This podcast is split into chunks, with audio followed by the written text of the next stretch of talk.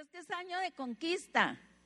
Y levante sus dos manos y diga, en el nombre de Jesús tomo la aflicción, conquisto sobre la aflicción, en el nombre de Jesús. Y como decía la canción, ah, yo te preguntaré, Señor, y tú me enseñarás esta mañana. Dígale al Espíritu Santo, gracias. Dele un abrazo al de al lado. Ánimo, dígale. A ver, ¿me van a poner esta pantallita? ¿Ya? ¿La volteo? ¿Cómo le hago? ¿Sí? ¿No le va a pasar nada? Así de ladito para verla mejor. Bien, ¿ya salió? ¿Pueden sentarse? Este declaró Dios a través de nuestros pastores este un año de conquista. Hemos estado caminando por varias áreas, principalmente comenzamos con dejar a, a Dios conquistarnos, que encendiera una pasión por su palabra, una pasión por Él y un reconocimiento de nuestra tremenda identidad como hijos de Dios Después dijimos, vamos a conquistar nuestras familias y este año nos vamos a proponer ser un canal de bendición para nuestra ciudad, orando por nuestros vecinos. También nos propusimos comenzar el tiempo familiar con nuestro versículo semanal. Si tú todavía no te dejas conquistar ahí, proponte, falta un mes para que se acabe el año. Y te tienes que poner palomita en esa también. Y luego dijimos, vamos a conquistar fuera, en nuestros trabajos, con nuestros ah, familiares. Y hemos estado viendo el fruto de todos estos nuevos grupos de hogar que se han abierto. Me dice Carmen, pastora, su grupo de hogar, ¿cómo va? Le digo, va en disminución. Pero estoy muy contenta porque se está multiplicando. Entonces varios de nuestros miembros de la célula ya abrieron su grupo ah, de hogar, entonces eso es bueno, ¿no es cierto? Ahora me toca ganarme a otros para que vengan a la célula. Y entonces hoy vamos a hablar, ya entrando en temas un poquito difíciles, bastante difíciles, que el doctor Mellado le dije, ¿por qué yo me puso conquistando la aflicción? ¿Vamos bien? No es cierto, ya les vi la cara. y claro, el libro de Job, ¡ay, el libro de Job! Entonces, rapidito vamos a repasar este libro que yo quisiera arrancarlo de mi Biblia. Pero ahí está. Y este año, como todos los años leo toda la, la Biblia, le decía al Señor, ya me voy a saltar Job. Ahora sí me voy a saltar Job. Y pues claro que no me salté Job y de pilón mi amado me dice vas a predicar sobre Job. Entonces aquí estoy, nada más el Espíritu Santo sabe cómo va a ser esto. La historia, si comienzan, ya comenzaron, porque aquí no sale nada. Pero aquí en la mía chiquita. ¿Ok? Lean conmigo. ¿Hubo dónde?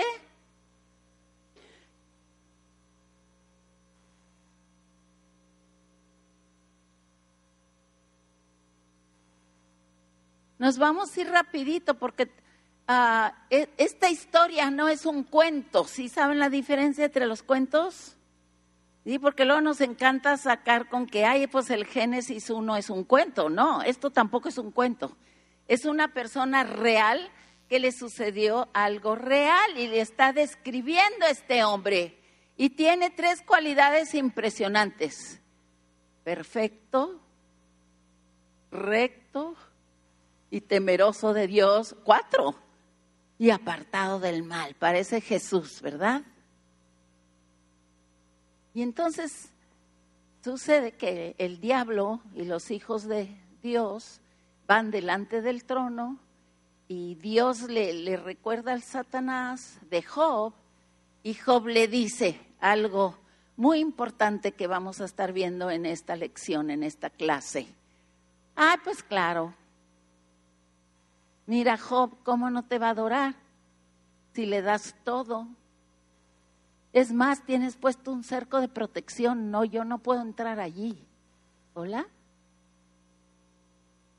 Y Dios le dice, ok, le voy a quitar el cerco.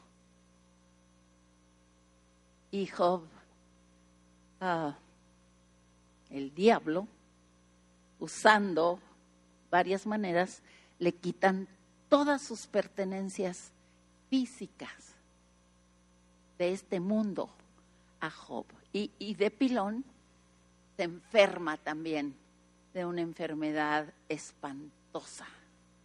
Yo me imagino que se sacaba la sangre de rascarse como llagas en su cuerpo. Y ahí está joven esa situación de haberlo perdido todo cuando llegan sus hermanos de la iglesia. Los amigochos. Y dice ahí en el siguiente versículo, miren lo que hicieron, lean conmigo, así se sentaron con él en tierra, porque estaba sentado en la tierra, en la ceniza, porque yo creo que le traía un poco de, descanso a la comezón. ¿Por cuántos días? ¿Y cuántas noches? Y aquí está lo importante, ninguno qué. ¿Por qué? Todo estuvo bien mientras los amigochos estaban callados. nada más acompañándolo en su dolor. Y los problemas comenzaron el día 9, en que decidieron los amigos que iban a analizar profundamente la problemática y la aflicción de Job. ¿Qué había allí detrás? Algo tiene que haber. Y bueno, en resumen, los amigochos se convirtieron en los acusadores. Y entonces le dijeron en pocas palabras, eres un descarado, irrespetuoso, codicioso, injusto. ¿Ya pusieron la lista? Charlatán, disfrutas del pecado, ¿de qué sirve ser fiel? ¿Han oído eso? Tus hijos se lo merecían. Todo ese ánimo le dieron los amigochos.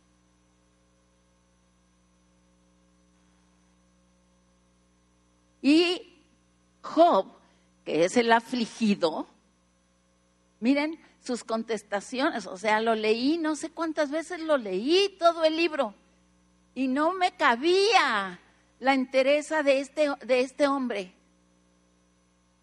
la, percepción impresionante que tenía de su relación, de su situación conectada con Dios. Y entonces el afligido dice, les voy a leer nada más tres versículos de lo que él dice. Y, el primero que me encanta, Jehová dio, ¿y qué? Hice el nombre de Jehová. Otra vez léanlo.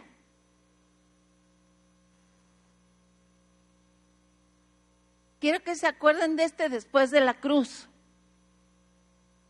Todo esto está pasando antes de la cruz. ¿Está bien? Y en ese entonces Jehová daba y Jehová quitaba. Te da y, te, y de lo que te da después te lo quita. Pero Job dijo, no importa. O sea, he de aceptar lo bueno y no he de aceptar lo malo. Imagínense ahí rascándose y todo, y el que sigue es mi predilecto. Léanlo.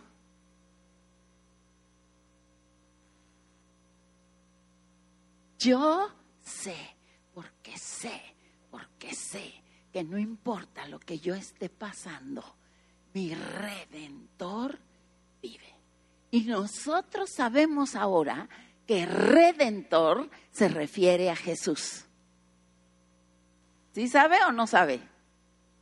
Vino Jesús a redimirte es decir, a recomprarte. Él te creó, Él te hizo, el diablo te robó y Jesús te recompró. Job dice, mi redentor, el que me recompró, está vivo, aunque yo no lo vea. Y yo sé porque sé. Y esto es importantísimo, vamos a aprender mucho de esto. Estaba diciendo el pastor Dani, si lo ves, lo crees, si no lo ves, lo crees, si no lo sientes, lo crees. Tú sabes porque sabes, porque sabes que tu redentor vive. Aunque te estés rascando en la tierra, aunque hayas perdido todo. Y luego el típico que cantamos, de oídas te había oído. Léanlo conmigo. De oídas, más ahora mis ojos te ven. Conozco que todo lo puedes. Algo pasó que abrió el panorama para Job. Si tú sabes que llegar a creer que no es necesario entender lo que te está pasando, es uno de los pasos más impresionantes hacia la madurez. No tienes que entender. Por eso dice el, Señor en su palabra que mi Dios suplirá todo lo que le pidas más allá de lo que entiendes. Es un Dios de mucho más arriba de lo que tú entiendes. ¿No te da gusto no entender? Y Job no entendía. Seguía seguramente sin entender por qué había tenido que vivir todo eso. Y sin embargo, podía decir, no necesito entender. Mis ojos te ven y yo sé que mi redentor vive. Y luego vemos la respuesta de Jehová. Denle un aplauso. Gracias. Jehová es el nombre que le da Job a su Dios. Se presenta, como decía el pastor Dani. va a llegar, se va a presentar, va a llegar. Realmente él no le gusta jugar escondidas contigo, ni conmigo. No es que estemos jugando a las escondidillas, es que hay un momento, hay un tiempo donde llega. Yo lo experimento muchísimo cuando estoy preparando ah, las cosas que comparto, a donde quiera que vaya. Siempre Espíritu Santo, revélame. Y Espíritu Santo.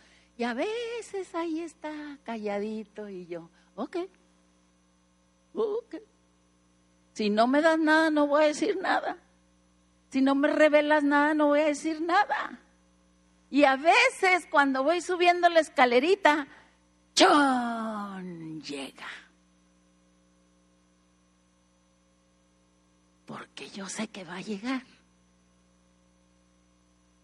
No sé a qué horas, pero va a llegar. Y a veces, este se tardó un montonal, amor. ¿Por qué me hiciste esto? Conste que ya te perdoné. Más rápido me llegó el de Navidad, ¿no? Que voy a dar ahora. Ah, el viernes que, no, siete. El Espíritu Santo le quedó muy padre ese. Porque yo sé que mi redentor vive y va a llegar. Y llegó con Job. El omnipotente, lean conmigo, omnipotente, omnisciente y omnipresente Dios. Tres palabras que te tienen que ser reveladas. No las puedes entender, jamás podrás entender que Dios sí sabe todo. Hace unas semanas tuve que ir a, compartir en un congreso de mujeres sin voz. Se me fue la voz por gritona. Y entonces Meli me acompañó, le digo, pues Dios ya sabía cuando yo, cuando Él me mandó a este congreso, que yo iba a perder la voz por gritona. O sea, a Dios no le sorprende. Pero aquí estoy. Y se presentó Dios. Y con una voz muy sexy pude terminar el Congreso. Porque Dios sabe todo. Y nosotros a veces creemos que se le fue la onda, que no sabe qué onda. ¿Por qué compré este terrenito si él ya sabía? ¿Por qué no me dijo que no lo comprara? ¿Sí? Él ya sabía. Y Jehová omnipotente, omnisciente y omnipresente platica con Job. Y, es una ternura de Dios con Job se pone a platicar así como que no hay reloj, no hay que comer, no hay nada. Le empieza a platicar desde cuando hizo las estrellas y luego los, las aves y que cuando se cruza uno con el otro y que si el mar no se sale de su lugar. Bueno, yo me los imagino ahí chachareando, wiri, wiri, wiri, wiri, wiri. Qué amor de Dios. Qué amor de Dios. No le tenía que decir todo eso. Pero le quiso contar sus cosas más íntimas, su gozo más íntimo, cuando creó este mundo para Él. Y lo creó para ti y para mí. ¿No es hermoso? El versículo dice, ciñete ahora como varón tus lomos. Aquí traían el, ¿no? El, el cinto de la verdad, dice la, la palabra, es un cinto que representa cuando Dios habla.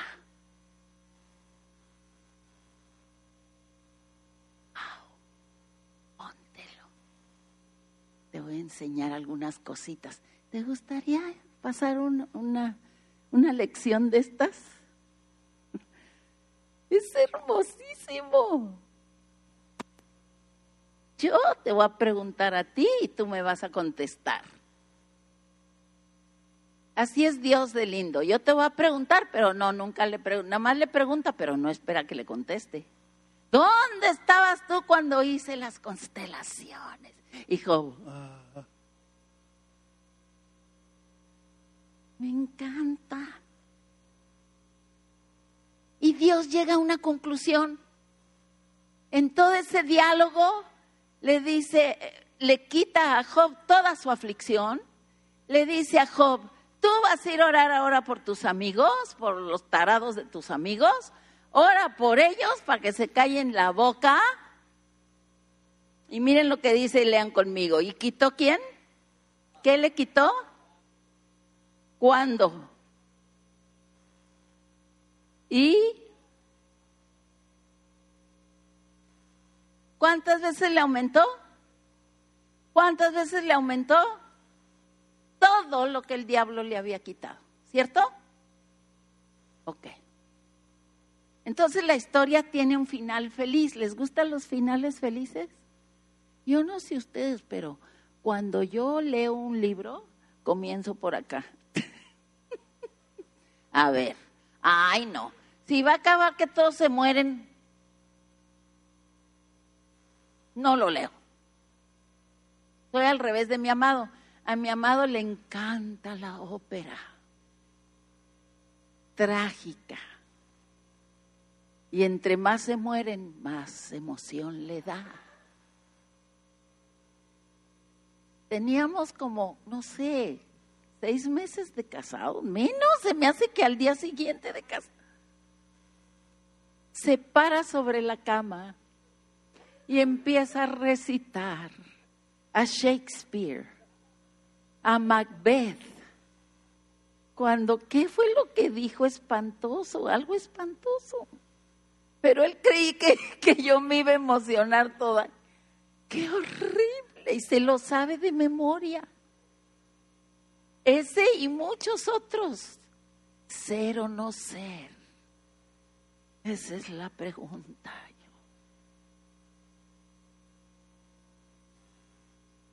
Esta historia llegué a la conclusión, en esta ocasión que la leí muchas veces, que me gusta porque acaba bien.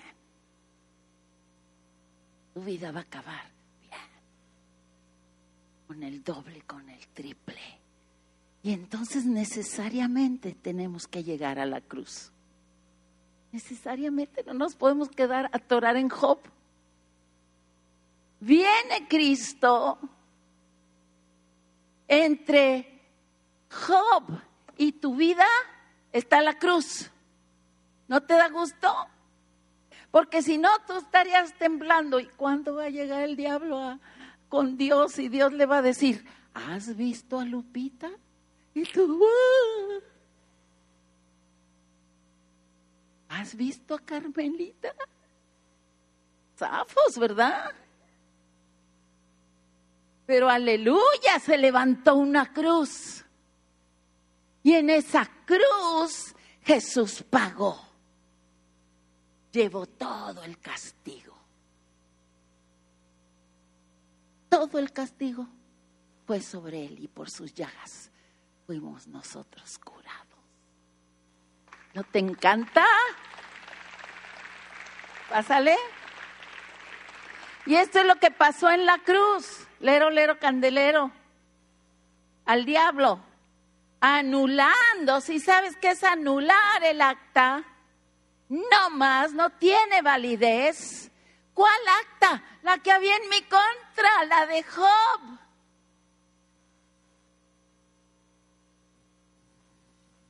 Nada que Job pudiera hacer iba a llegar a dar totalmente al blanco.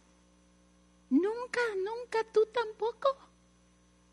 Se tuvo que levantar la cruz en donde otro anulara tu acta que había contra ti. Y no solo era un acta ahí cualquiera, te era contraria. Eso quiere decir que el diablo podía levantar esa acta y decir, voy contra ti. Voy por tus hijos, voy por tus cosas. Aquí traigo mi acta. Esto es maravilloso, amados. Si hoy el diablo llegara a visitar a Dios y quisiera comenzar a decir, ¿has visto a Israel? A ver el acta. El diablo no tendría ningún acta. Porque aquí dice que quedó anulada. Y no solo eso, Jesús la quita de en medio, la clava en la cruz para poder decir, pasas por mí primero. Pasas por mí. Oh, qué maravillosa cruz. Aleluya. Síguele.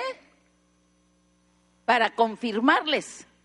No solo eh, anuló tu acta, le dio en toda la torre al diablo y dijo hasta aquí hasta aquí llegaste. Y despojando a los principados y a las potestades, esos son todos los ejércitos malignos de demonios. ¿Qué hizo con ellos? ¿Y qué más? Triunfando. Di triunfando. El Jesús ya triunfó sobre la aflicción. En la cruz triunfó. Él es más que vencedor. Él es el vencedor y tú eres más que vencedor porque estás trepado en su victoria. Esto es muy importante. El diablo está vencido. ¿Por qué anda aquí todavía, pastora? Porque va a llegar el día en que su sentencia se cumpla, pero la sentencia ya está dada. Es como los que están encerrados en la cárcel y que están, ¿cómo se llama? Death row, que tienen pena de muerte. Ahí están esperando. ¿No es horrible? ¿Y tú crees que anda vivito y coleando atrás de ti? Dice, dice la palabra que como león rugiente se disfraza, como Halloween. Del león para quererte asustar, para quererte engañar, que sus acechanzas, o sea, haz de cuenta que te hace así. Y tú, Tenemos ahorita de visita al Magnus, el, el, perro de Alejandra, que es una cosita así. Y está enamorado de nuestra este, pastor alemán, que está así preciosa. Está perdido de ella, de ella, él. Y entonces, fíjense lo que hace. La pastora alemán se le para enfrente y el otro babeando y le hace. Y corre el perrillo. Y la otra se echa. Y vuelve a llegar a quererle lamer, dar de besos.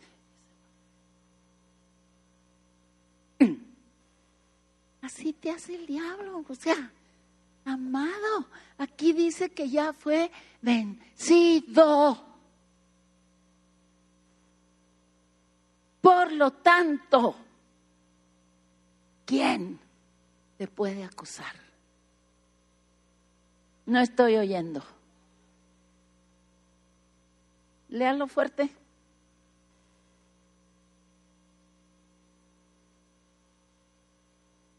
Otra vez.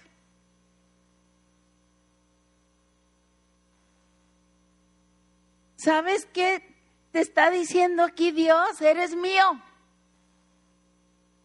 Nadie puede venir aquí a acusarte porque yo saco el acta de los decretos que está anulada. Ni el diablo, ni nadie, ni tu suegra, ni tu esposa, ni tu amigo, ni tu hijo, ni nadie te puede acusar. Así es que los acusadores Sí, les vamos a hacer así.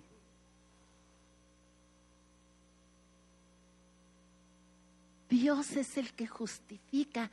Quiere decir que esa cruz ya te perdonó todos tus pecados pasados, presentes y futuros. El problema es que otros chismosos no saben. Y se han vuelto acusadores de los hermanos. yo crecí en una iglesita en donde mi mamá, la única joven, iba a la femenil, se llamaba la femenil, el grupo de viejititas como de mi edad ahora, que se juntaban a orar.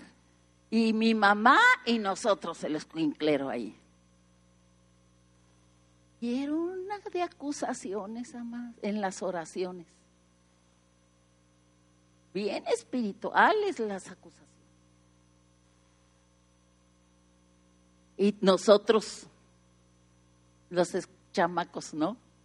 A ver a qué hermana la van a poner como chancla en la oración. De todos los chismes nos enterábamos ahí.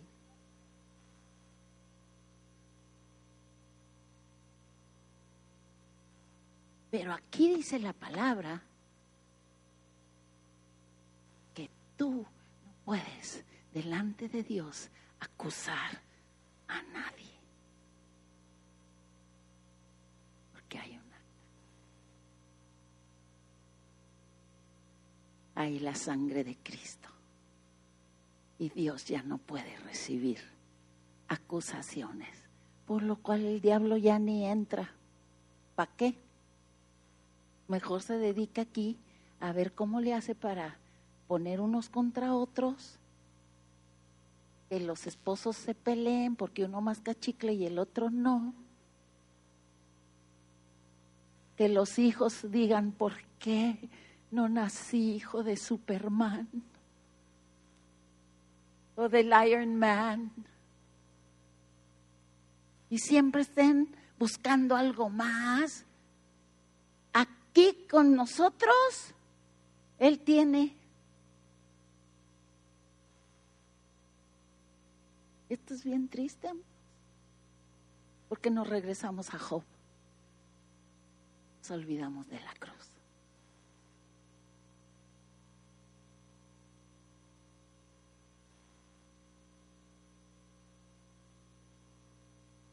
Por eso dice el versículo que sigue, lean conmigo.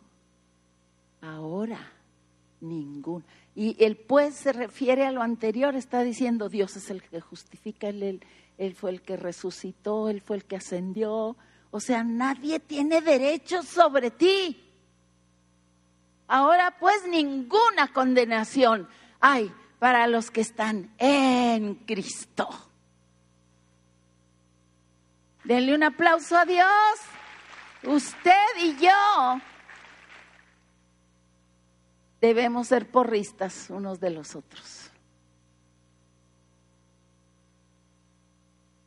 Para honrar la cruz de Cristo. Y claro que cosas suceden entre nosotros que necesitan que ser resueltas, pero no acusando, no condenando, ¿Estamos oyendo, amados? ¿Usted cree que Dios es omnisciente, omnipresente y omnipotente? Entonces usted cree que Él es suficiente para arreglar su situación. Él es Salvador. Siempre es Salvador. Y entonces aprendemos unos principios sobre la aflicción, esto es la clave no quiero que nunca se le olvide, número uno, Dios no paga o corrige con castigos. ¿Hola? ¿Otra vez lo quiero oír? Y ahora léale ahí. Otra vez. Si sabe que esto le cuesta mucho trabajo a usted creer? nada más le duele una muela y ya le está diciendo, no sé por qué Dios me mandó esto. Pero él sí sabe, me quiere enseñar algo muy importante.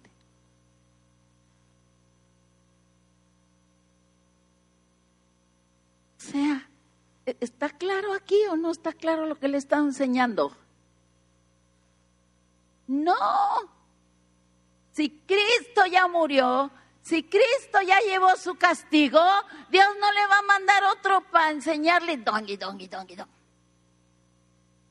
Estamos menospreciando la cruz de Cristo. Dios no necesita mandarle un castigo para corregirle. Dice él que con su palabra, su palabra enseña, redarguye, corrige e instruye en justicia. ¿No le da gusto eso? ¿No le da gusto? Si usted necesita que le dé cáncer para aprender, es que ya se le olvidó y la tiene empolvada por ahí.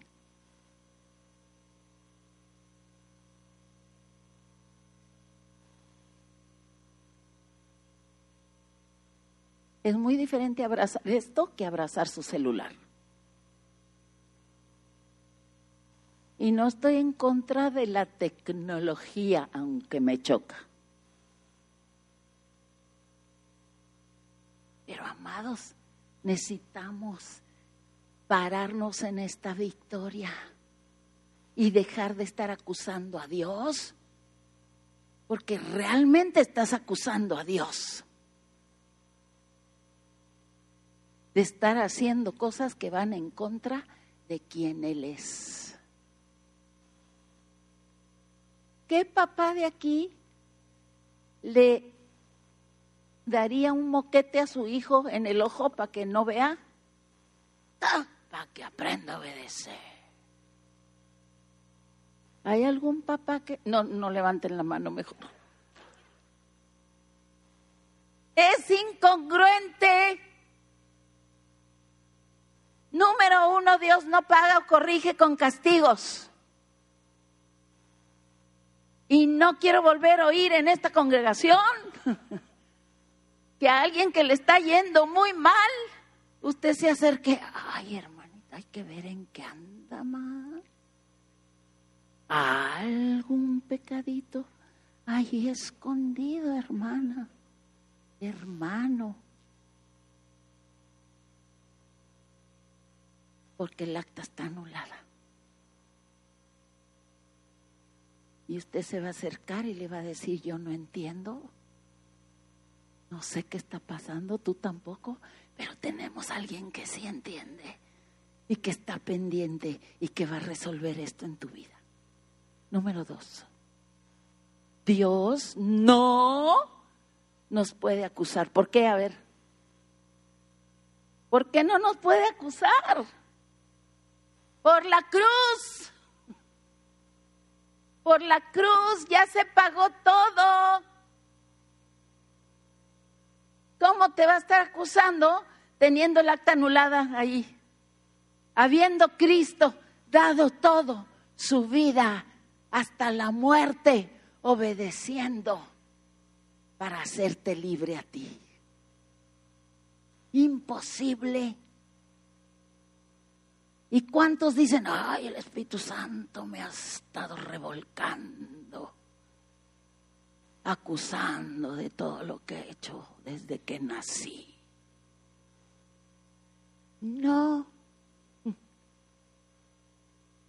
Redarguir, la palabra te redarguye, no es que te acuse, es que te confronta con la verdad para que tú veas la mentira que estás creyendo.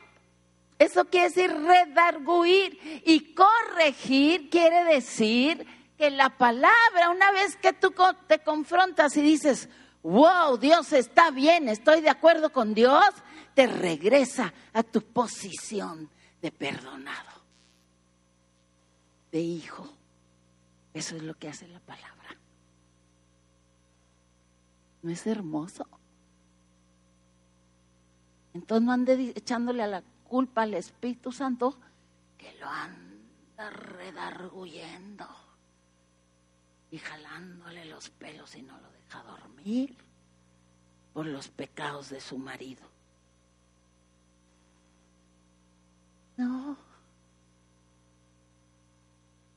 Dios no puede violar su propia redención. Dios no puede ir en contra de su amor. Tal manera te amó Dios que dio a su Hijo.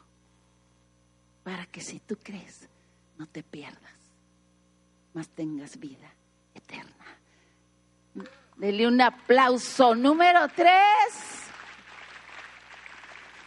Y esta es la buena de hoy, la conquista de la aflicción. La aflicción es parte de qué? ¿Dónde? No siempre es consecuencia del pecado. Algunas veces sí, porque tomamos malas decisiones, ¿no es cierto? Pero no es Dios, es usted.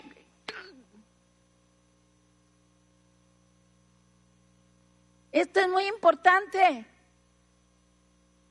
Usted le pide a Dios vivir aquí en la tierra, tranquis, tranquis, sin ningún problema, Señor ya quítame esto porque ya estoy harta de esto, ya quítame esto porque, porque le, viene uno, se resuelve y luego viene otro, ¿no es cierto? vamos a tener concurso de aflicciones aquí. Dios nos dio el regalo de la vida. Todos amamos la vida. Si usted ya no quiere tener aflicciones, nada más tiene una opción, morirse. Y nadie se forma cuando decimos los que se quieran morir aquí. Nadie se forma. Es más, le dicen, hermano, tiene diabetes y usted se pone a llorar porque no se quiere morir. Pues entonces, ¿quién le entiende? ¿No quiere aflicciones y no se quiere morir? Pues está tronado. De veras. Es muy incongruente cómo pensamos. Queremos la vida, amamos la vida. En el mundo tendréis aflicción más confiada, dice Jesús. Párese firme. Levántese y resplandezca.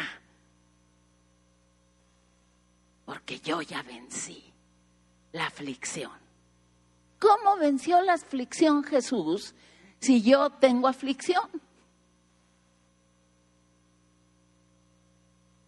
Y ahí es donde nos perdemos, pues.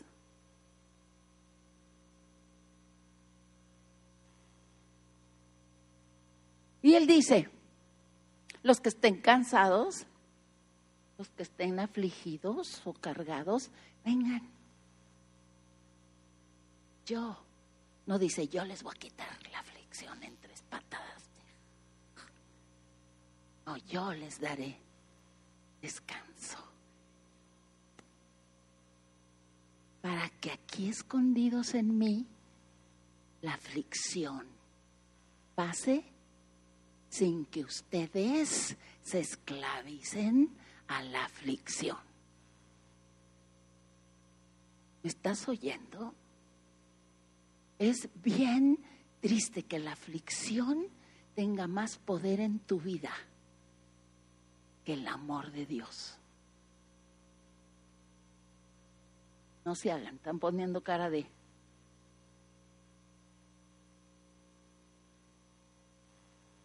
Amados, piensen y verán que sí. Lo que Él nos quiere enseñar es que la aflicción es parte de vivir aquí en la tierra, que nos encanta vivir aquí en la tierra y que podemos pararnos en su victoria para pasar la aflicción pase de largo y no la invites a sentarse en tu casa.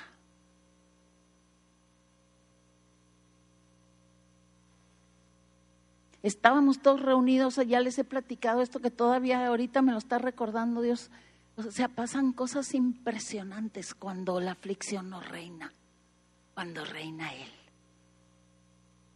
Llegó mi, mi papá con mi hermano Claro que luego, luego notamos que algo espantoso había pasado. A, avisarnos, estábamos todos en mi casa reunidos, que ese es otro milagro, que mi hermana mayor se había matado en un accidente de avión. Y todavía, amados, me, deja así chinita, que en lo menos que todavía estábamos oyendo a mi pa estábamos de rodillas todos. glorificando su nombre. No te dejes esclavizar por la aflicción que nosotros no entendíamos. Él sí. Y no le íbamos a echar la culpa a él que se llevó a mi hermana, ¿verdad que no? No entendemos, no sabemos, pero tú sí sabes y ha tenido un final glorioso cuarenta y tantos años después. Sus dos hijos de esta hermana mía que murió, sus dos hijos. Una es una profeta impresionante, la mayor, y Daniel Kennedy, que muchos lo conocen, que ya está se graduó de no sé cuántas carreras, pero aparte de pastor. O sea, ¿cuándo vamos a entender eso? Nunca pero no nos esclavizamos a no entender, no nos esclavizamos al dolor. Nos sentamos en Jesús, que sí entiende y sí puede y sí sabe. Nunca no permitas que te enrede la aflicción porque vas a tomar malas decisiones. Malísimas. Las peores decisiones las toma la gente mientras está sufriendo. Pérdidas o aflicciones fuertes. Las peores decisiones. ¿Por qué? Porque lo haces esclavizada a tu aflicción, amarrado a tu aflicción y no al Señor.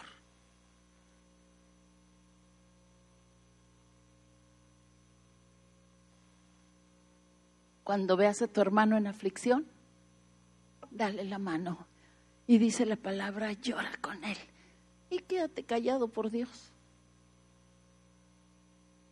No seas un amigo de Job.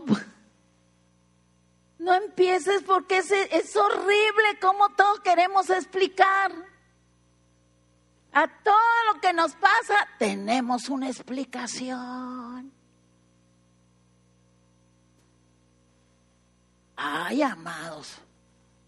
Fíjense, nomás me picó un animal aquí y quisiera que hubiera oído todas las recetas que recibí para el piquete.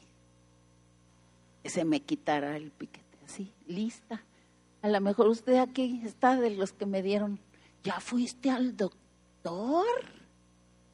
Y yo, ya, ya fui al doctor. Y lo de pilón tengo uno en mi casa, amadas, pues ¿cómo que voy a ir al doctor? ¿Estamos entendiendo cómo nos atamos a la aflicción? Que se le quite rápido.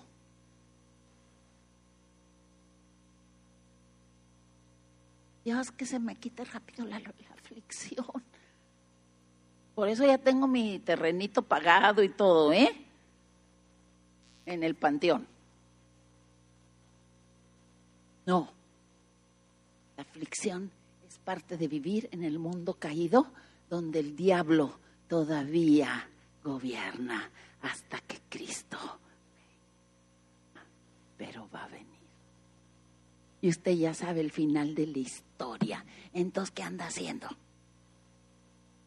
Enredado con las páginas de en medio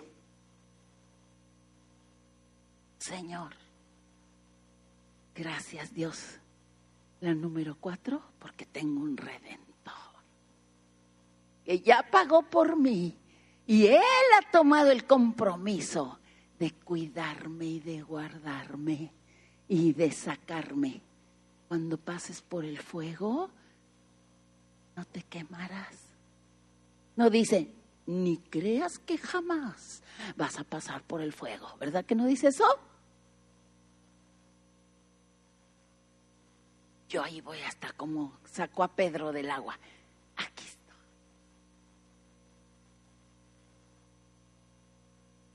Hemos pasado por aflicciones espantosas, mi esposo y yo. A veces la gente cuando nos ve cree que, ay, nacieron en charola de plata. No, de plata, no, de oro. La divina. Y aquí estamos a veces nos ha costado ah, levantarnos de la aflicción. Pero lo importante es saber que tenemos un redentor que vive. Y que qué importa que nos el proceso nos tarde, vamos a llegar a la libertad. Cuando el hermano de mi esposo y su esposa se mataron en un accidente, dejaron cinco hijos el más chiquito de tres meses. Y a él le tocó ir a, recogerlo casi de la calle y a, buscarlos al, a la Cruz Roja. Mi cuñada la encontró tirada ahí en el Seguro Social en una bodega. cosas espantosas, amados. Pero él sabe que es su redentor. Y ahora esos cinco eh, chicos, todos. Muchos conocen a Luis Mellado, el papá, de, papá y mamá de Luis Mellado, de Emma Mellado, de Cristina. Todos son así como que exageraditos con Dios. Tenemos un redentor. Y número cinco, léanlo conmigo porque este me encanta. Dios se compromete otra vez.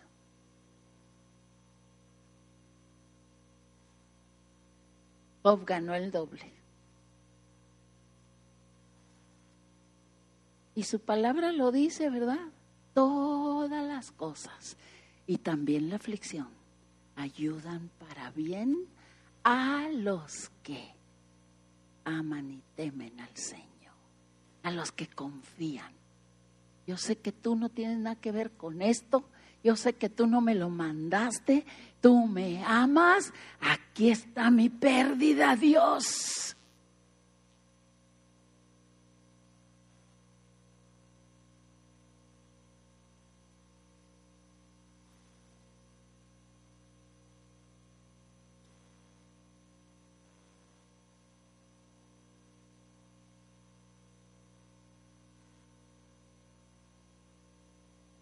Y él ya está planeando tu ganancia.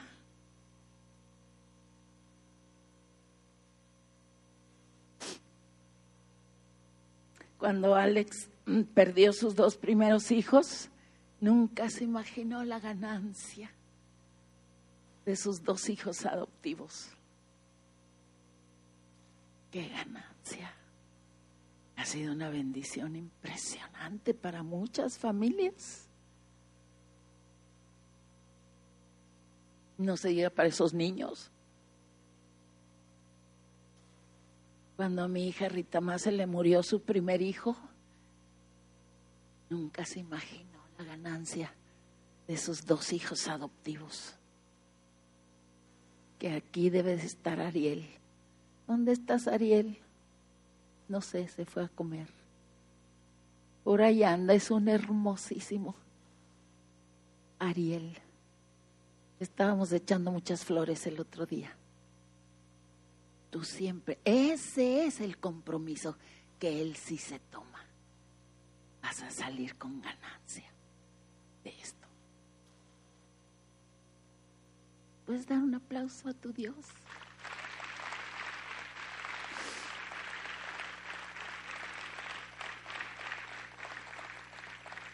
Y entonces podemos terminar con esta palabra.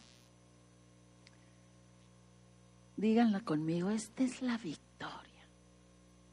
¿Que ha vencido a quién? O sea, la aflicción. En el mundo tendréis aflicción, pero ya está ganada la victoria sobre la aflicción. ¿Y cuál es esa victoria? Que tú lo creas que tú lo creas. No sé qué estás pasando ahorita, pero alguien, todos estamos pasando por una aflicción. ¿Por qué? Porque vivimos, ya dijimos.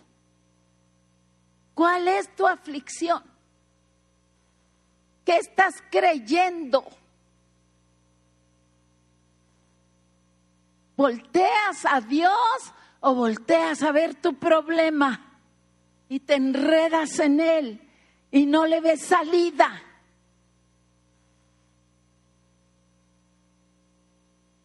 Y hoy vas a conquistar la aflicción. Si es chiquita, si es mediana, si es grandota. Este es el día de decirle, hablarle a la aflicción, tú no gobiernas tú no mandas y vas de salida, ¿sabes? Vas de pasada. Lo que tardes en salir, lo que tardes Dios en venir, en intervenir para salvarme, no importa. Yo sé que mi redentor vive. Ponte de pie, cierra tus ojos. Y puedes pasar, Dani. Quiero que pienses no quiero en el nombre de Jesús y por el poder de tu Espíritu que salgas igual.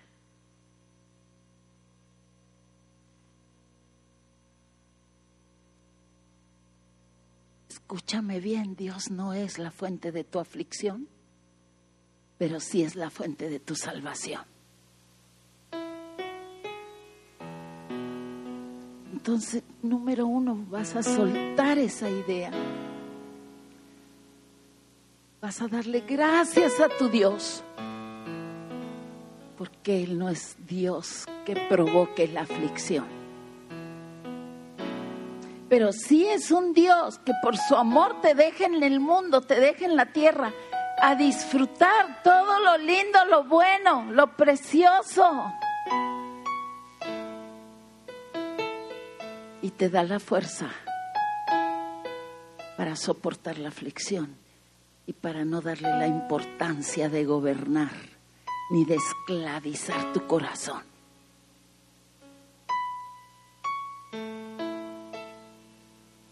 Ponle delante de él esa aflicción, el miedo que tienes, el temor que tienes, ponlo ahí delante de la cruz. Y aquí estoy, mi redentor, aquí estoy y esto no reina en mi vida, tú reinas. Yo no sé cómo, yo no sé cuándo, pero tú sí sabes. Yo no puedo resolverlo, pero tú sí puedes. Te lo entrego. Me desenredo de esto. Me declaro libre para verte a ti, mi Dios, omnipotente, omnipresente, omnisciente Dios que me amas.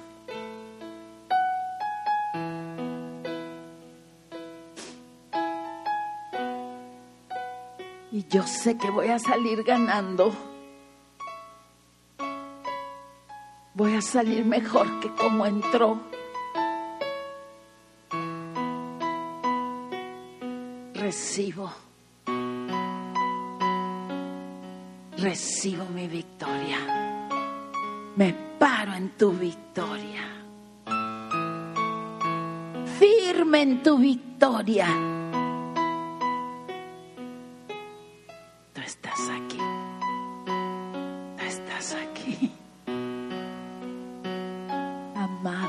como un ungüento suave. Él viene a ponerlo en tu corazón, en tu alma.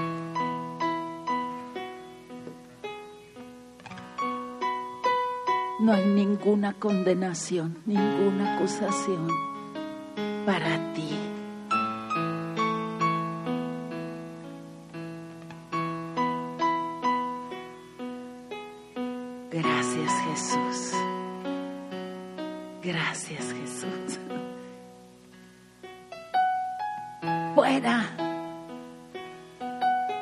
el poder de la aflicción en tu vida. No tiene más poder. Fuera en el nombre de Jesús.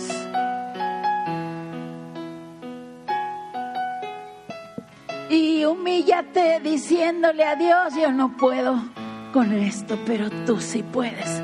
Señor, yo no entiendo, pero tú sí entiendes.